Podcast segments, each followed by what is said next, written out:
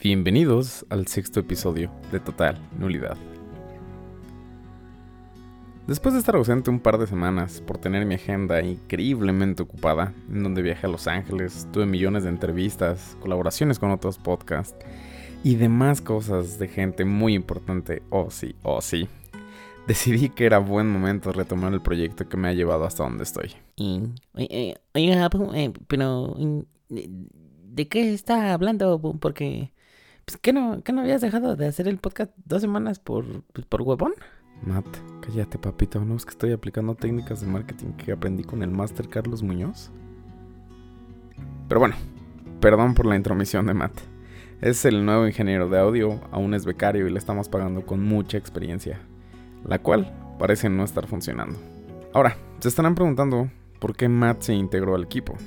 Y bueno, Matt se unió al equipo de Total Nulidad como plan de contingencia, derivado al incidente que tuvo Facebook.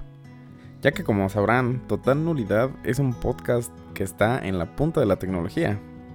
Nuestro sistema está automatizado para que en el momento en que yo presione un botón, ya está todo hecho. Nada de edición, nada de guion, nada de planificación. Todo sale en el momento en que yo pico un botón. Oye, Bumi, no, pues perdón por interrumpir, ¿verdad? Pero, ¿y entonces por qué me tienes editando y escribiendo dos horas seguidas con nada más 15 minutos de comida? Ay, pinche Matt, cállate a la chingada, deja de estar interrumpiendo. Pero bueno, regresando al incidente de Facebook. El 4 de octubre del 2021 parecía ser un día normal para toda la raza humana. Pero alrededor de las 10 y media de la mañana, WhatsApp, Facebook e Instagram empezaron a reportar fallas. Algunas personas no recibían mensajes que suelen llegar de manera inmediata. Para otros tantos, Facebook e Instagram no cargaban las publicaciones más recientes. Cosas que empezó a llamar la atención del público en general. Este tipo de incidentes ya habían ocurrido en el pasado. Nada de qué preocuparse. Prendo que apago, reseteo, borro caché. Qué raro, profe, en mi compu si compilaba. Cosas normales, cosas que suelen restablecerse de manera casi inmediata. O al menos un par de horas después. Pero esta vez no sucedió así. Los servicios estuvieron caídos por un periodo de 6 a 7 horas. 6 a 7 horas sin recibir imágenes de piolín del grupo de vecinos que tienes en el WhatsApp. 6 a 7 horas sin ver unos buenos mamazos en Face.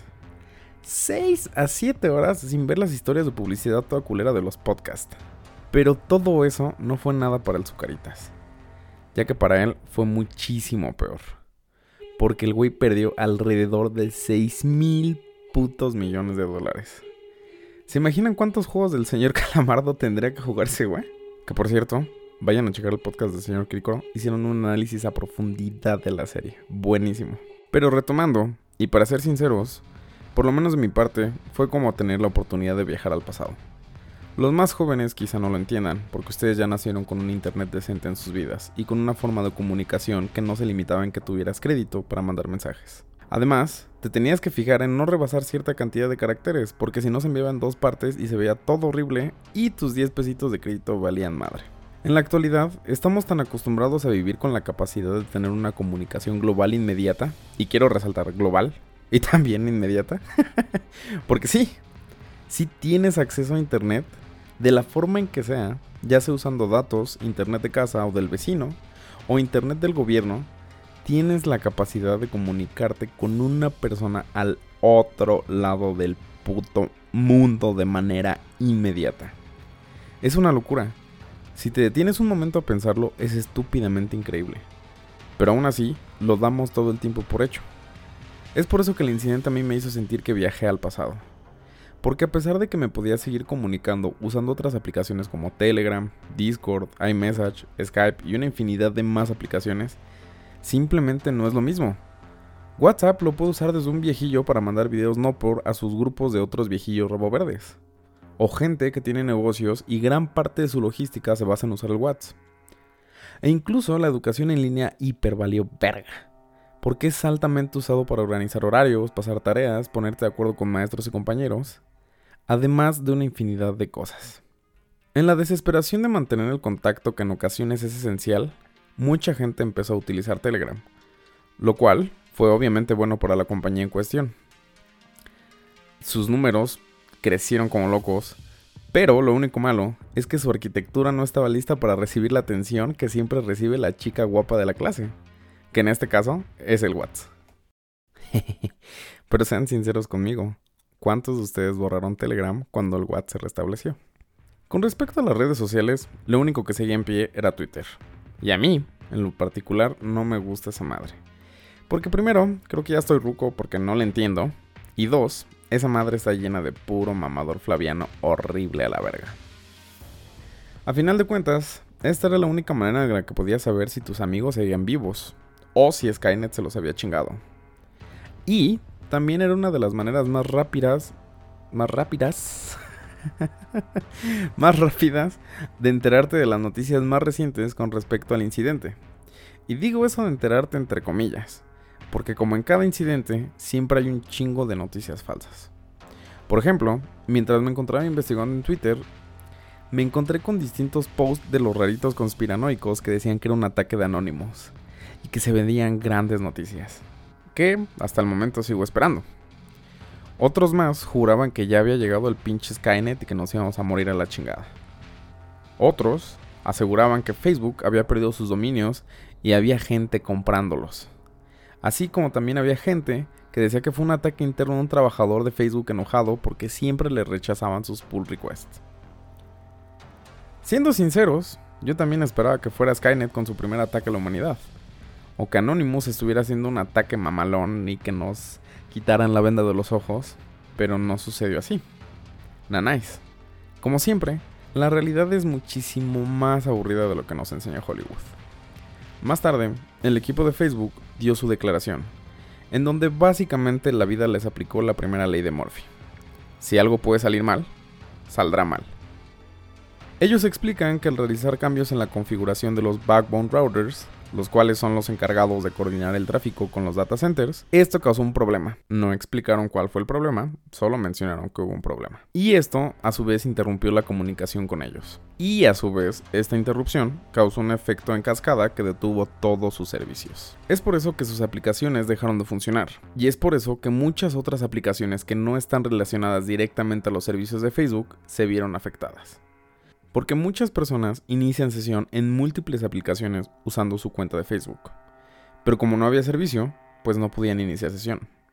El claro ejemplo de esto fue Pokémon Go, que los usuarios reportaban problemas hacia la aplicación, como si la aplicación fuera la culpable, porque no podían iniciar. Pero esto no era ningún fallo de la aplicación, sino de la comunicación con los servicios de Facebook. Ahora, regresando a la declaración de Facebook, ¿qué chingado significa todo ese choro que se aventaron?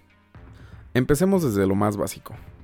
Un router es un dispositivo que se encarga de jalar el internet de tu modem y distribuirlo con mayor fuerza de lo que podría hacer tu modem. Ahora, imaginemos un backbone router, que en realidad es un router en drogas. Está diseñado para soportar una interconexión gigantesca. Y ahora, ¿qué chingados es un data center?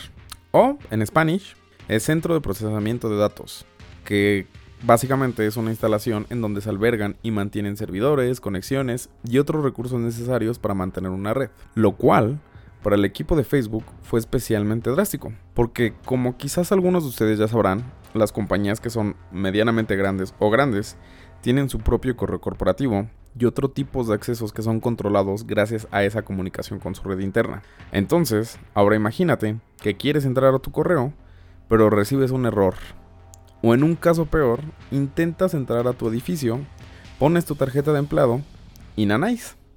No agarra la wea. De primera instancia piensas que ya te corrieron.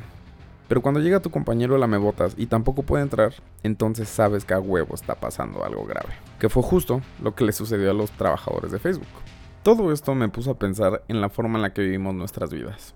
Definitivamente, la tecnología es algo que tenemos encarnados. Actualmente, los asistentes virtuales, llámese Alexa, Siri, Cortana, se han hecho presentes en distintos hogares. Tenemos refrigeradores, teles, casas que son proclamadas inteligentes.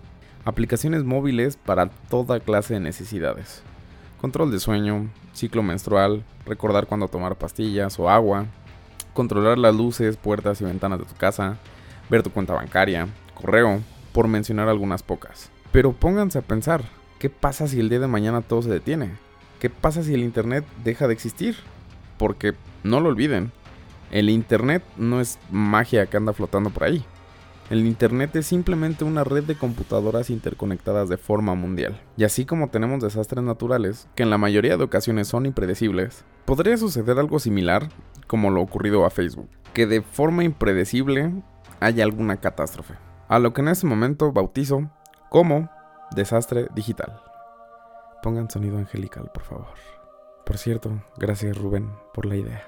Un desastre digital es un poco más raro que suceda, porque en la realidad hay miles de personas cuidando la arquitectura de los servicios, dándoles mantenimiento diario, y realmente ah, estas personas reciben alertas cuando algo está saliendo mal. Pero no lo olviden, somos humanos, y hasta este momento las computadoras aún son controladas por nosotros. Así que si el día de mañana, de manera descomunal, sucede un desastre digital, esto podría tener graves consecuencias. Y en un chingo de ámbitos. ¿Qué pasa si algún instrumento que están utilizando los doctores en medio de una operación deja de funcionar? ¿O qué pasa si la gente que tiene problemas de diabetes o de hipertensión y que tiene un dispositivo que funciona para mandarle a su doctor sus signos vitales, deja de hacerlo? O quizá durante una perforación de un ducto petrolero la conexión se interrumpe y dejas de recibir datos precisos. Vas a desmadrar todo. O chingate esta. ¿Qué pasa si en el futuro cercano empezamos a sustituir a la gente por coches que se manejen solos y que de repente, boom, hay una falla? Esas son solo algunas ideas que se me ocurren, pero estoy seguro que podrían haber consecuencias muchísimo más graves que solo no poder mandar un mensaje como lo que pasó. Ahora, no se confundan. Yo estoy a favor de incorporar la tecnología a nuestra vida, pero ¿hasta qué punto nos queremos hacer dependiente de ella? Sin duda alguna, siempre deberíamos de tener un plan B, tener sistemas analógicos y saber cómo funcionan las cosas de forma manual. Que las nuevas generaciones sepan cómo realizar una operación aritmética, que sepan mandar una carta, llegar a una dirección sin usar una aplicación, entre muchísimas cosas más. La humanidad debería de aprovechar la tecnología para hacer su vida más fácil, pero sin olvidar cuáles son nuestras raíces, y que en un futuro distópico no sea la tecnología la que reina sobre nosotros. Arriba la resistencia de Sarah O'Connor.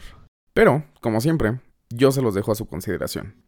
Y me gustaría saber qué piensan en la sección de preguntas y respuestas, o QA. o QA en English, que se encuentra en la aplicación de Spotify. En fin, espero que les haya gustado este podcast y que tengan una semana. Una. Carajo. y que tengan una semana excelente. Bye.